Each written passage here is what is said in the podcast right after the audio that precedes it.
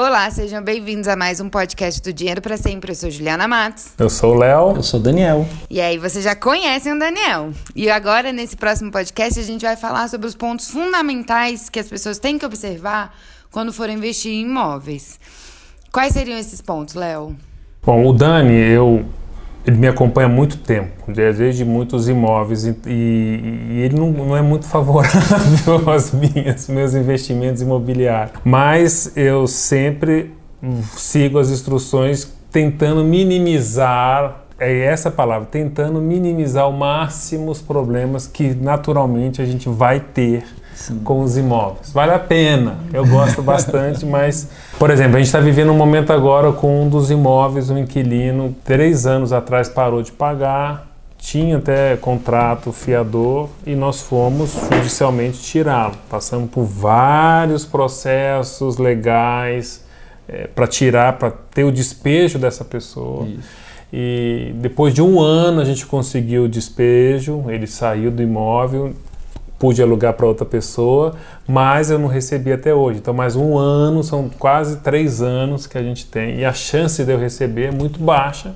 Então, na hora de investimento, agora isso também é um caso. Tem outros imóveis que há anos nunca tivemos nenhum tipo de problema. Então, eu quis até trazer o Dani aqui, porque por mais que é chato, e hoje você tem outras opções, como os fundos imobiliários, você paga para que as pessoas tenham todo esse é, esse trabalho, mas quando o fundo vai investir, existe um, um escritório de advocacia, um jurídico todo. Então, se você toma essa opção para você fazer sozinho, como foi o meu caso, você precisa realmente ter uma base sólida jurídica. Então, eu queria muito conversar com o Dani aqui hoje para falar: bom, eu quero começar a investir em imóveis.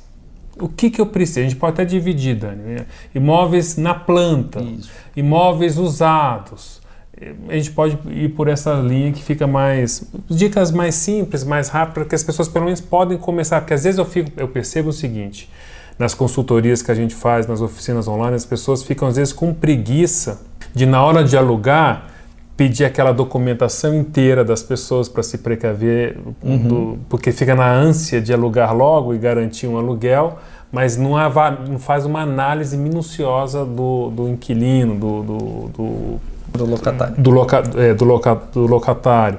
É, a mesma coisa na hora de uma compra de um imóvel. A quantidade, eu tenho uma lista lá que fica na minha frente lá em casa, no escritório, é, dos, dos, das, certidões. Dos, das certidões, dos documentos que a gente faz uma, uma reviravolta na vida da pessoa quando eu vou botar o dinheiro. E as pessoas ficam com medo, com vergonha. Então, eu sempre, como o Dani sempre fala, põe a culpa em mim.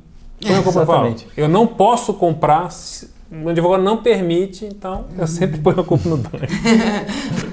Exatamente, gente. Advogado, uma das funções do advogado é levar a culpa. não, é, bom, o Léo falou que eu não sou um entusiasta, mas estamos vivendo tempos de, de juros baixíssimos, né? de Selic baixa, então investimento imobiliário... Não é entusiasta, mas já me comprou cota de consórcio. É verdade, gente, é verdade. eu moro num consórcio do Léo. Exatamente. Seguinte, é, o investimento imobiliário começa com a aquisição de imóvel. E no Brasil, no Brasil não, basicamente no mundo inteiro existem duas modalidades. Eu compro um imóvel na planta, aquele imóvel que ainda será construído ou está em fase de construção, ou o imóvel já pronto, que são comumente imóveis mais antigos. Os cuidados diferenciam, sendo que no imóvel já pronto, você deve tomar ser mais cauteloso. Eu vou falar do imóvel pronto primeiro, que eu acho que fica Ótimo. mais ilustrativo, porque depois os cuidados vão se repetir e ser menores na planta. Basicamente, quando eu estou adquirindo um imóvel, eu tenho que prestar atenção em dois fatores: o vendedor e o imóvel. De modo que eu tenho que me precaver para tudo que todas as intercorrências que o vendedor possa sofrer e que possam afetar no negócio e todas as intercorrências decorrentes do próprio imóvel. Vamos começar pelo imóvel. O imóvel é um bem que a propriedade gera tributo. Por ser proprietário de imóvel, você é devedor de IPTU. Logo, ao adquirir um imóvel, necessariamente deve-se pedir ao vendedor ou de moto própria ir à Secretaria de Fazenda Municipal e pedir a certidão negativa de débitos referente ao IPTU. Por que motivo? Porque o adquirente do imóvel cujo IPTU não foi pago fica responsável pela dívida. No direito a gente chama isso de dívidas próprio terreno. Como eu falei no, no, no, anterior, no direito a gente usa essas palavras. Mas são dívidas que acompanham o imóvel.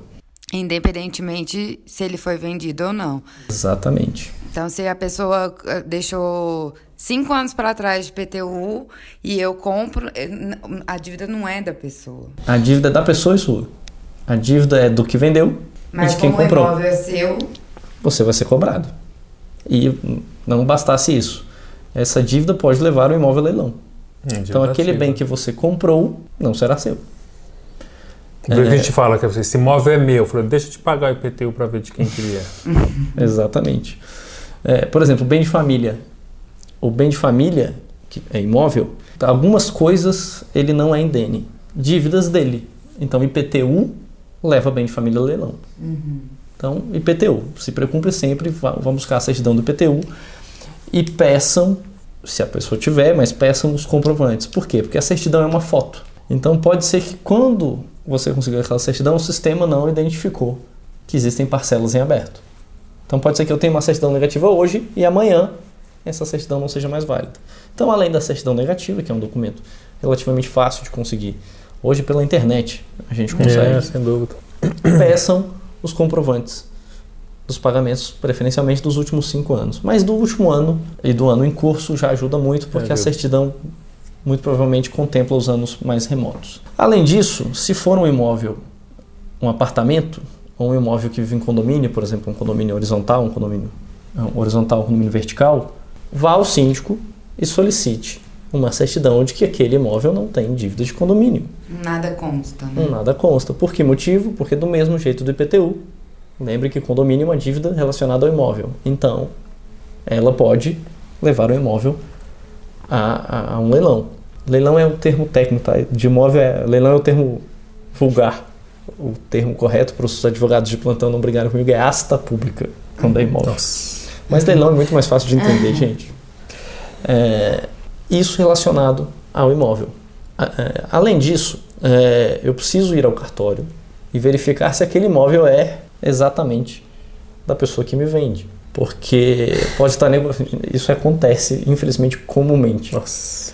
Que é vender coisa alheia, eu vendo coisa de terceiro. E aí eu falo, não, mas é meu, é porque eu não registrei ainda. Ou é coisa que não é só sua. Ou a coisa que não é só sua, por exemplo. Aonde eu vou buscar essa informação? Aonde o comprador tem que buscar essa informação? No cartório de registro de imóveis. Lá ele pede uma certidão, chama certidão de matrícula.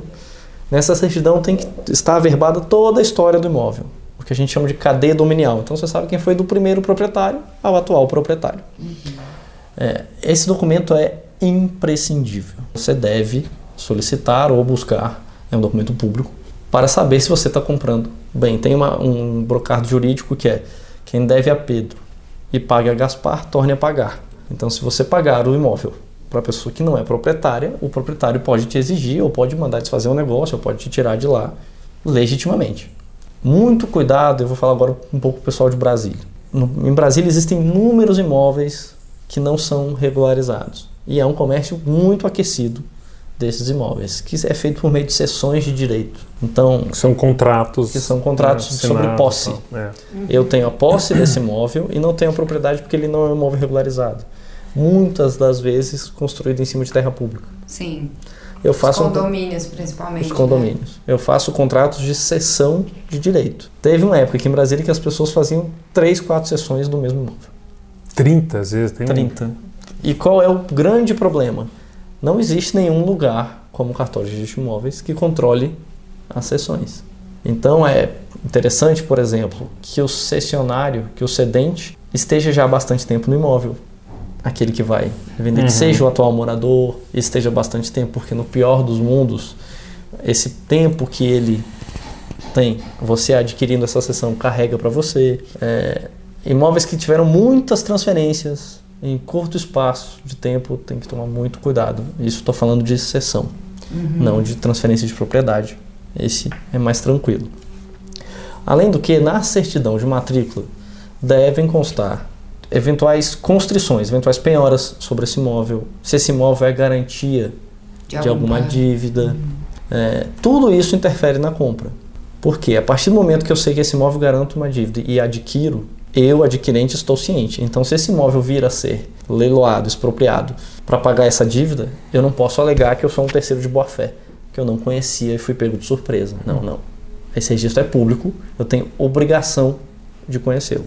Além disso, é, se, se vivêssemos num país como Portugal, para usar Portugal de exemplo, é Portugal a certidão de matrícula chama certidão predial. É, em Portugal, é, necessariamente todas as intercorrências do imóvel então penhora. Ações judiciais contra o vendedor são averbadas na matrícula. É, isso é ótimo. No Brasil, a gente, Portugal é, deve ser o tamanho de dois estados brasileiros, também é muito mais fácil. Imagine que no Brasil eu moro no Rio Grande do Sul, tenho um apartamento em Brasília e vou vender para o Léo, que mora em Goiânia. É muito difícil que ações que eu sofro lá no Rio Grande do Sul estejam averbadas aqui. Então, como que a gente se. O ideal é que a gente conseguisse monitorar o Brasil inteiro. Gente, são 27 tribunais de justiça, embaixo dos tribunais um sem número de varas judiciais, mais os tribunais perúrios. É, um, é inviável. Cartórios diferentes, cartórios, cartórios de imóveis. Diferentes. É, então, diferentes. como que a gente recomenda? Primeiro, aí eu peço certidões, já estou saindo do, do, imóvel e passando os documentos que eu tenho que pedir do vendedor. vendedor. Certidões emitidas pelos cartórios judiciais, pelos tribunais, sobre ações judiciais que esse devedor esteja sofrendo. Por que isso? Porque se alguma dessas ações judiciais já estiver em fase de execução, fase de cumprimento, que é quando ele tem efetivamente ele já foi condenado e ele tem que pagar, uhum. e ele vende esse patrimônio, há um risco dessa alienação dessa venda ser configurada como fraude de execução. Hum, Porque entendi, ele estaria, por exemplo, dilapidando o patrimônio dele. Botando um laranja aí. No... Por exemplo. E eu posso ser levado a reboque disso. Eu, adquirente, que via de regra não tem absolutamente nada a ver com essa história, pode falar: olha, você participou da fraude.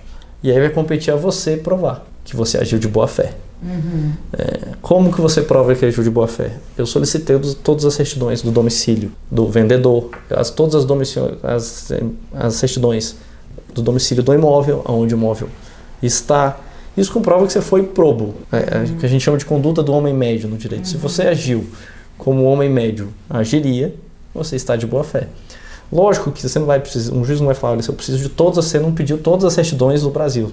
São 27 tribunais estaduais, são 27 tribunais, 28 tribunais trabalhistas. É um, é um número que não tem. Ia, é, demorar, ia demorar mais de um ano. Mais de um ano, exatamente. Então, mas você pedindo, por exemplo, do domicílio, eu sei que o Léo mora no Rio Grande do Sul, eu sei que ele morou há dois anos atrás no Rio Grande do Sul. Ah, então, eu quero as certidões desses estados.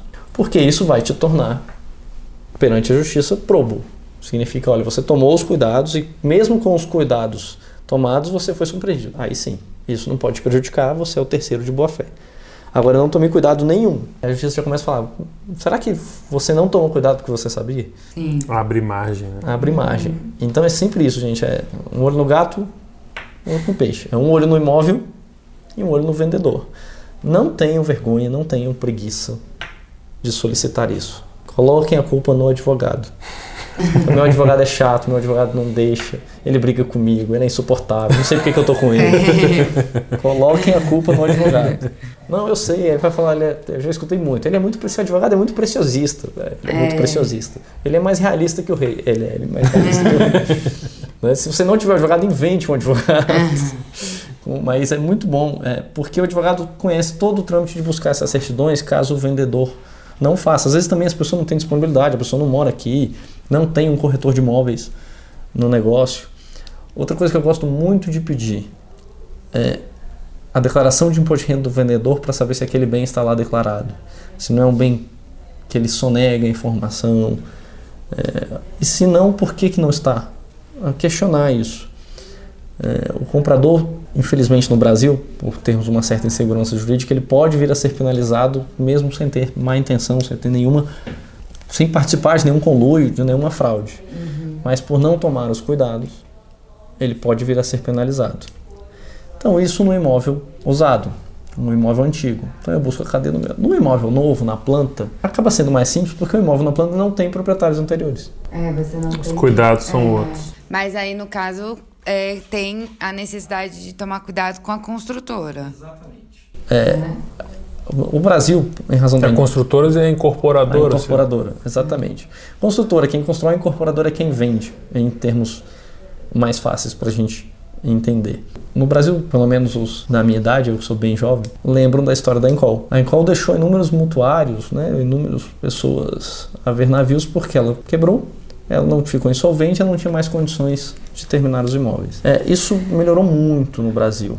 Porque hoje as empresas, para ter um benefício fiscal, elas devem fazer um negócio que a gente chama de patrimônio de afetação. Então ela pega um patrimônio e afeta e esse patrimônio garante é aquele imóvel que está sendo construído. Então se, se ela quebrar esse patrimônio já foi destacado e ele será entregue, custeado por este patrimônio. Então isso a gente ganha muita segurança. Isso foi uma política legislativa excelente que o Brasil fez e louvável. Até mesmo porque aquela quebradeira de é, cooperativas também. Cooperativas habitacionais, habitacionais. Exatamente.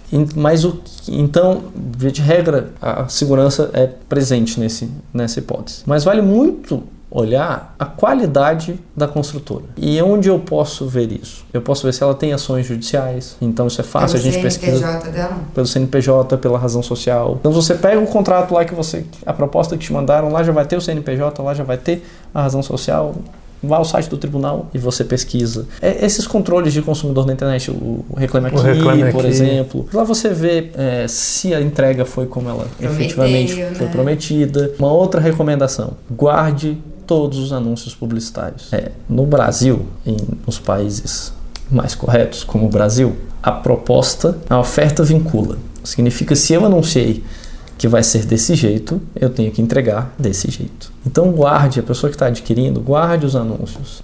Aqui em Brasília já teve empreendimentos que prometeram entregar um campo de golfe dentro, e quando foi, obviamente, não era um campo de golfe, mas as pessoas compram pensando. É o tamanho de um campo de futebol. É um campo de. É. Então, assim. mas aí, por quê? Você vai fazer a, a construtora construir um campo de golfe? É impossível. Isso é uma obrigação impossível. As obrigações que são impossíveis, elas são resolvidas em perdas e danos. Você pode chegar para o juiz e falar: excelência, eu comprei por 100 mil reais, porque valia com o campo de golfe. Como não tenho campo de golfe, eu preciso reduzir esse preço, ela me tem que se tornar, ela tem que me devolver. Mas o principal ponto que eu vejo na aquisição de imóvel novo é o planejamento quanto às prestações, quanto ao fluxo de pagamento. Por quê? Porque pode acontecer do adquirente o comprador não conseguir comprar e ele tem que desfazer o negócio. Isso foi objeto de inúmeras ações na justiça. É. De, bom, quero desfazer o quanto que a empresa pode reter. Tinha, tinha empresa que retinha 50% do valor que você já pagou, 10%, 20%. Bom, isso foi pacificado.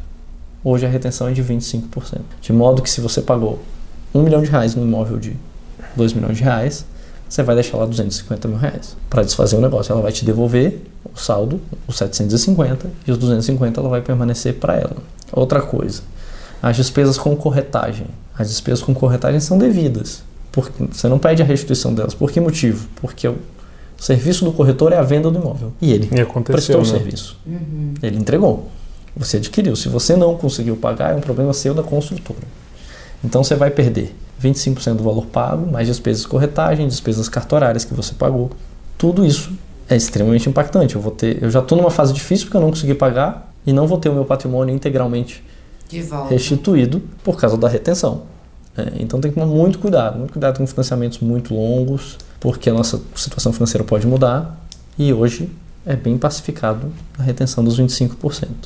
E essas coisas que acontecem, por exemplo, aqui em Brasília tem um bairro novo dos últimos 10 anos chamado Noroeste. E, e só que quando ele nasceu, ele tava, a gente estava naquele boom imobiliário, aquela bolha. Uhum os preços aumentando disparadamente no Brasil inteiro. E teve pessoas que compraram lá 15 reais, é, 15 mil reais o metro quadrado. E hoje está ali, grosso modo, em 10 mil, 9, 8, uhum. 10 mil reais o metro quadrado. E tem pessoas que pagavam ali 30, é, 3, 4, 5 anos. E se ele vendesse o imóvel, depois de pagar 5 anos, ele não cobriria o saldo devedor do imóvel. Isso acontece. Mas vamos lá é quando ele fechou o preço do imóvel, ele ajustou. Lembra que o combinado não sai caro? Porque o contrário poderia acontecer. Poderia acontecer. Poderia ter uma valorização fenomenal de que se ele vendesse agora, originalmente ele compraria dois. Dois. É. Então, quando eu ajustei o preço, o preço não muda. Ele é corrigido, mas por índices inflacionários. INCC geralmente na construção é, civil. Antes da entrega. É. Né? Então, o que, que as pessoas aqui em Brasília fizeram? Como a desvalorização foi tão relevante, valia a pena ela rescindir o contrato, Isso, entregar. sofrer com a retenção, receber o saldo e comprar novamente, ficaria mais barato. Muita gente fez isso, É, as construtoras sofreram. Muito. muito por conta disso. Basicamente, essa legislação que eu falei dos 25% aconteceu muito disso. pressionado por esse movimento aqui de Brasília. Muito pressionado. Outra coisa que a gente tem que ver sempre, por que, que fazer a pesquisa judicial? Para entender se a empresa entrega na data, na É. data acordada. Caso ela não entregue, e aí compete ao adquirente algumas medidas. Primeiro a gente vai à construtora, faz uma notificação e tenta buscar algum acordo. Esse acordo pode ser ela paga um aluguel referente ao imóvel, por Isso. exemplo. É, ela fornece armários, já vi consultor, olha, eu vou entregar daqui a dois meses e aí eu te entrego com outro revestimento, eu te entrego com armários. Tudo isso é uma questão de negociação. Se não chegarmos a um denominador comum com a construtora, aí deve ser judicializado. E aí a gente vai à justiça e pede. O que eu chamo, o que eu chamo de lucro, eu não, né? O que os juristas chamam de lucros cessantes, que são exatamente o que você está deixando de ganhar ou usufruir do imóvel em razão da não entrega. E aí vai precisar de um advogado, você vai ter, precisar ajuizar uma ação, é não é uma ação rápida. Mas vitoriosa. Mas né? de- de êxito relativamente. O Dani, a gente fez isso Uhum. uma vez com É. os apartamentos, né? O. Samambaia. E é isso. Se não me engano, eles, eles têm no contrato, você assina, eles têm a data, mas eles, por lei, têm seis meses. Para entregar. Né? Para entregar. Além da data? Além, Além da, da data. data. Você não pode. Mas eles demoraram um ano. Nós entramos com a ação, com a ação e foi. E, ganhamos, sim. Demorou um pouquinho, mas principalmente quando a empresa tem ações quando é mercado aberto. É, porque ela tem muito a perder. É, então é- é, se você comprar de uma empresa que tem ações na bolsa, é ótimo no sentido assim, Isso. porque eles Querem eles- resolver rápido. Eles querem resolver Sim, rápido. porque a- as empresas de ação na bolsa vivem de resultado e de reputação. Exatamente.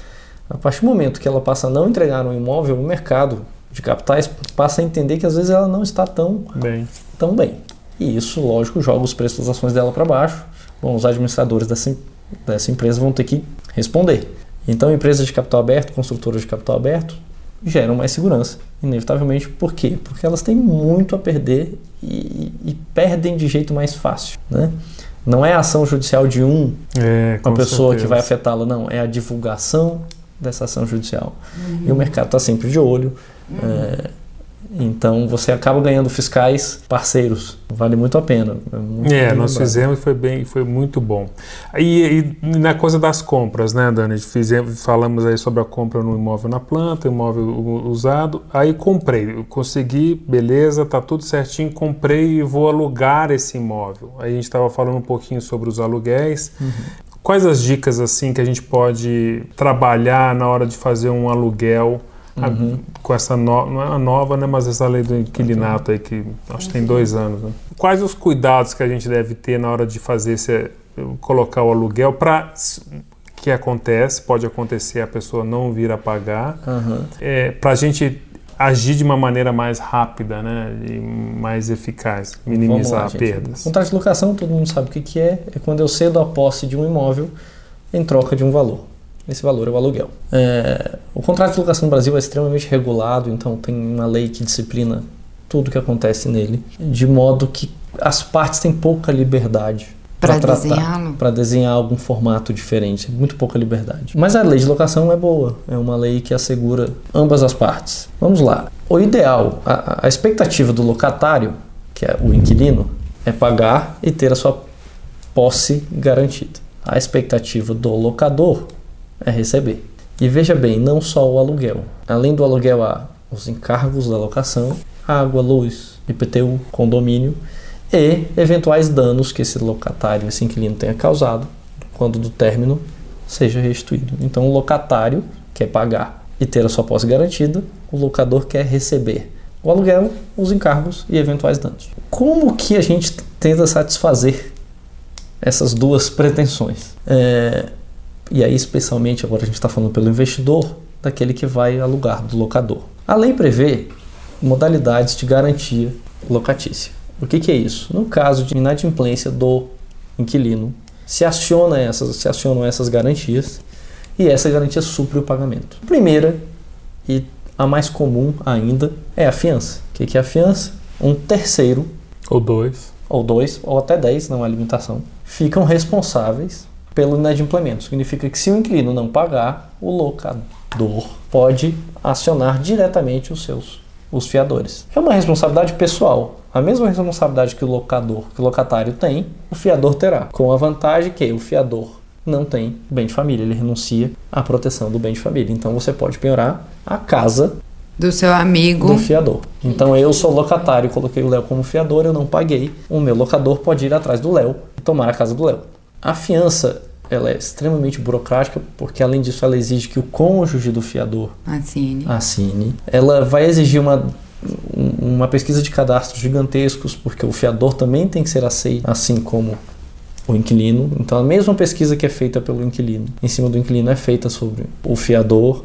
É muito comum exigir que o fiador tenha bem imóvel em seu Sim. nome, justamente porque aí uhum. vira uma garantia imobiliária, de certo modo. É uma, é uma, é uma a opção de você elevar o padrão de possíveis é, pagadores. locatários é exatamente. Isso. então você optar por isso você seleciona você direciona para um outro patamar. As pessoas por exemplo, uma pessoa que chegou aqui sozinho não conhece ninguém é muito difícil ter um fiador fiador aí você é, já começa eu, eu vejo como hoje uma restrição. Se é, você exigir exatamente. fiança você, talvez o seu investimento imobiliário esteja um ponto abaixo. Exatamente. O, a, um se tinha 70% de, alug, pra, de chance de alugar, você cai para 5%. Isso. Mas, Mas você é. se é, é envolve com uma, uma boa proteção. Uma outra forma comum é o seguro-fiança. O que é o seguro-fiança? É uma seguradora vira o seu fiador.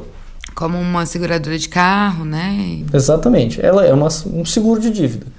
Então essa seguradora passa a ser a sua fiadora. É, e funciona exatamente como a fiança, só que ele aciona a seguradora, a seguradora efetivamente tem um patrimônio considerável, é muito mais fácil para o locador receber. Qual é o, o que não é o ponto, um ponto positivo? Vamos lá, os pontos positivos do seguro fiança.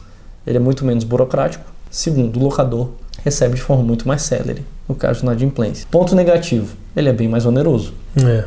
Ele geralmente é calculado pelo valor do imóvel. É difícil alguém aceitar é difícil aceitar. Por quê? Porque a pessoa que pagava 12 aluguéis anuais, se ela botar o seguro fiança na conta, às vezes ela paga até 15. É. Então ele realmente é caro. Uma outra possibilidade de garantia é o título de capitalização. Essa é uma possibilidade que vem Bem crescendo, crescendo porque ela é interessante. Eu nunca usei não, mas eu sei que está crescendo. Mas ela, o que é o título de capitalização? É um título de capitalização, como a gente encontra nos bancos, em que o beneficiário é o locador. E no caso de inadimplência, esse título de capitalização é resgatado pelo locador. Então você vai ao banco, geralmente as corretoras de imóveis já fazem isso na própria corretora.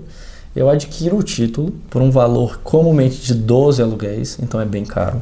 Então, um aluguel de mil reais, você vai dispor de 12 mil reais na largada, no começo. Você contrata esse título de capitalização e o seu valor vai sendo corrigido pela TR, que é quase não correção. É. Então você coloca esse. a gente coloca esse dinheiro, é, imobiliza esse dinheiro na, no título de capitalização e ele só é resgatado se houver inadimplência. Se ao final da locação eu, locatário, eu, inquilino, paguei tudo, eu vou lá e resgato esse valor. Essa é uma possibilidade. Basicamente, a outra possibilidade é calção, que é uma calção que é muito parecido com o título de capitalização, mas não custodiado é. Essa por um que banco. eu mais uso. A calção é três meses. O locatário, a calção não pode ser superior a três meses, que é o locatário, o inquilino, deposita em uma conta administrada por ambos, as, por ambas as partes, três meses de aluguel. No caso de inadimplência, o locador vai lá e retira é o valor. Porque também são três meses, porque é o prazo que você é autorizado a iniciar o processo. A iniciar o processo. É. Vamos lá, eu só posso usar uma modalidade de locação por contrato de aluguel, de garantia, perdão. Então eu não posso ter fiança capitalização. com capitalização, não posso ter fiança com seguro fiança, não posso ter calção. Então uma só. Aí vocês me perguntam, Daniel, sempre tem que ter garantia? Aí eu vou dar uma de advogado e vou falar, depende. Por que motivo? O Léo relatou um caso de que é, o despejo demorou para sair. Por que, que o despejo demorou para sair? Não existe liminar de despejo se o contrato de locação tiver garantia. Então eu ajuizo a ação de despejo, mas eu não posso pedir a liminar, porque eu ajuizo contra o locatário o inquilino e contra o garantidor. Eu não posso. Existe uma previsão legal de eliminar de despejo em 15 dias. Se não houver garantia, eu fiz um contrato de locação garantido por ninguém e você não pagou, no dia seguinte eu posso entrar com a ação de despejo e pedir para você sair em 15 dias. E o juiz vai dar. Se esse imóvel, se esse contrato de locação tiver algum tipo de garantia dessas que a gente acabou de falar, essa liminar não existe. Então você vai ter que esperar o processo de despejo acabar que a gente chama de transitar em julgado para conseguir tirar a pessoa de lá. O que, que isso é complicado? Muito Para investidor isso não vale a pena não, então, mano. É, tem que pensar muito. É muito. melhor não ter garantia e expulsar o cara do que ficar um ano com o cara lá sem pagar. Para o investidor. Mas como é que você expulsa? Não, com a liminar. Mas se você não tem garantia, o, cara, o juiz vai lá e tira. É, mas vai, o, juiz, o não vai a lugar nenhum. Não, manda. ele manda o oficial de justiça. É, então, assim, tem que se pensar muito. Isso depende do quê? Do, do imóvel, da região, para quem você da vai. Da renda do locatário. Da renda. O perfil vai, do inquilino é muito importante. Exatamente. Você vai, você vai alugar para uma, uma, embaixada. Esse é um exemplo bom. é, isso é muito comum em Brasília. Brasília, como corpo diplomático fica aqui, as embaixadas alugam imóveis. Só que a embaixada, como organismo internacional, é imune à nossa jurisdição. Então o Brasil não pode processar embaixadas. Significa que se você alugou para ele e ele não te pagou, o problema é seu. O problema é seu. Pega o um avião, vai lá e. Exatamente. É, já houve algumas decisões muito esporádicas de mandar penhorar os bens do embaixador, mas isso não, não vai acontecer. Então, alugar para a embaixada é extremamente problemático. Aí vale muito a pena eu ter garantias. Eu peço garantias da embaixada, a embaixada contrata um seguro-fiança, por exemplo, e aí você vai receber. É. Normalmente eles pagam seguro. um ano, é bom. É, é, é eles são é muito a, caso a caso. É. Sim, sim, não, com certeza, mas eu estou pensando justamente nessa questão, porque a gente não está falando, a gente está falando de imóvel para investir. É. E para o cara, para a pessoa que está investindo, ficar um ano sem receber, esperando a justiça é, com certeza. o despejo. se vai tirar ou não a pessoa. Exatamente, isso not é. very good. Muito é, bom. É muito ruim. Se você tiver um imóvel que tenha giro rápido, que você consiga alugar, que tem liquidez, liquidez locatícia, não sei se existe essa expressão, mas consegue alugar com certa velocidade, talvez a exigência da garantia. É, é, eu optei muito por ir. Depois desse episódio, hoje meus contratos é com três meses de calção ou sem, sem garantia. Sem garantia. Porque hum, financeiramente dizendo, às vezes eu perco um mês porque a pessoa não pagou, mas eu converso com ela fazendo, então saia, e a pessoa. É muito difícil pegar o um mau caráter. Às vezes acontece, né? A gente estava vivendo um momento difícil, mas é, nossa, é, é muito mais suave. É, com a não garantia, a única coisa é há de ser ágil. Assim, formalizado o inadimplemento, lógico que no dia seguinte não, às vezes a pessoa é, esqueceu o boleto, é. às vezes a pessoa, mas lembre o seu locatário falou, olha, a gente não pagou esse mês. Esperar 30 dias, esperar 15 dias, se ele não regularizar, já propor ação, já propor ação judicial para que você consiga eliminar e consiga minimizar é. os seus prejuízos. E é por isso, gente, que a gente recomenda ter imobiliária, como a gente falou aqui com o Adriano, entendeu? Porque eles tomam conta, eles que vão pesquisar, eles Sim. que vão fazer, eles que têm um corpo jurídico. E aí qualquer coisa a culpa é da imobiliária. É, eles têm que... É, é assim, eu, já, eu advogo para algumas empresas de originação de crédito, né, que emprestam dinheiro. A gente brinca que a inadimplência sempre está na originação. Quando você filtra bem o seu inquilino, muito provavelmente você não vai ter problema.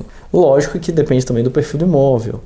Tem imóvel é. que tem uma, um inquilino que não tem uma, um perfil não é de renda tão segura, digamos assim. É muito volátil, né? Exatamente. E aí você passa a correr mais riscos. Nesse caso, eu acho que o mais interessante é o despejo o quanto antes. É, Porque se eu não despejá-lo, se for um imóvel com garantia, por exemplo, uma garantia de calção, você vai receber os três meses. A partir daí, é, é muito difícil você achar um patrimônio dessa pessoa é, que possa vir a, a, satisfazer a sua, o seu crédito. Então, eu acho que depende muito do perfil, a escolha da garantia ou a escolha se exige ou não garantia, depende muito do perfil. E, e é por isso que às vezes a pessoa pode pensar, ah, mas é tanta coisa é, é, que bom que é tanta coisa, porque Sim. é o perfil da cidade. Nós estamos falando às vezes de Brasília, porque tem um perfil né, público, mudança de governo, é o que a gente estava conversando aqui antes. O aluguel hoje, você, é muito difícil ficar um apartamento um, dois dias sem alugar aqui em Brasília. Muito.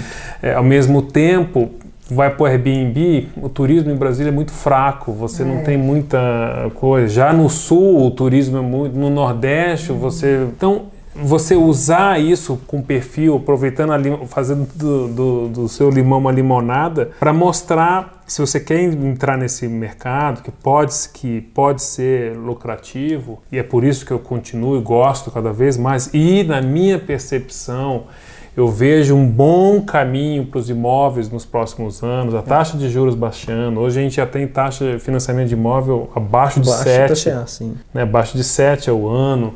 Uma demanda de moradia muito forte que nós temos. Não temos terremoto. Não temos terremoto, exatamente. Então, eu cada vez mais eu me entusiasmo nesse mercado, que é uma outra fonte, a gente bate nisso também. Diversificar, é é sair do mercado financeiro, do mercado acionário, do mercado dos negócios e também o mercado imobiliário. Pode ser É, o Airbnb é um bom exemplo, porque ele é um, talvez um, um sucesso inquestionável. É, o Airbnb nada mais é que um aluguel por temporada, que não tem previsão na lei. O aluguel por temporada, por exemplo, via de regra, não há garantia. Por isso que o despejo dele é rápido. Você consegue eliminar para ser a pessoa. Digamos que alugou no Airbnb e a pessoa não saia. É, como não há garantia, você consegue despejá-la de forma muito mais célere. Ele segue a mesma regra dos contratos sem garantia. É, o Airbnb tem uma. Como sempre tem um intermediário, no Brasil a gente gosta muito de arrumar quanto mais responsáveis, melhor. Né? Saiu uma decisão recente de uma, do iFood, por exemplo, que uma, foi entregue uma refeição um tanto quanto atrapalhada. O juiz aqui de Brasília responsabilizou tanto a lanchonete Como- quanto o iFood. O Airbnb, por querendo ou não fazer um certo filtro, tanto de, do locatário quanto do locador, muito provavelmente a justiça vai se comportar de uma forma de responsabilizá-lo nesse sentido.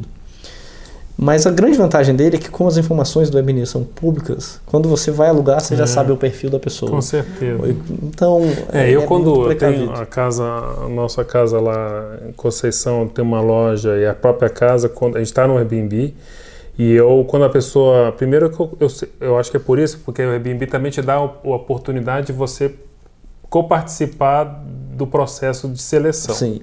Então eu posso liberar para qualquer um, eu posso liberar só para quem te perguntar, eu, e eu sigo essa linha. Uhum. E quando a pessoa me pergunta, eu vejo, claro, todo o, o, História. o background, é, o histórico dele lá, mas eu vou nas redes sociais, eu vou dar uma olhadinha Sim. como é que essa turminha é uma precaução que eu faço, então Gente, nós somos, com as redes sociais, é, a maior produtor de dados sobre É. nós mesmos. exatamente, você consegue saber Não de é? tudo, não tem a menor chance. Então, eu, eu brinco que o conceito de privacidade é, já não é- a gente fica que- é, é, discutindo privacidade e a gente nem sabe mais o conceito de privacidade. E é isso. exatamente. Todas essas fontes são públicas, foram as pessoas, a gente não está violando absolutamente Exatamente. nada, são as pessoas que Para publicaram. contratar aqui na empresa, eu, eu olho. Sim, as pessoas E é é, isso, tá tudo. Outro dia o cara deu, fez- contou uma piada em casa, ele riu, a esposa dele riu e a Siri riu da piada contada. estamos sempre sendo escutados. É isso aí. Maravilha, isso. bom demais. Então, mais uma vez, muito obrigada, Daniel, pela sua colaboração. A gente espera muito que isso tenha clareado aí as informações para quem está pensando em investir em imóveis. A gente volta na próxima semana. Até lá, tchau, tchau. Obrigado. Tchau, tchau, gente. Tchau, gente.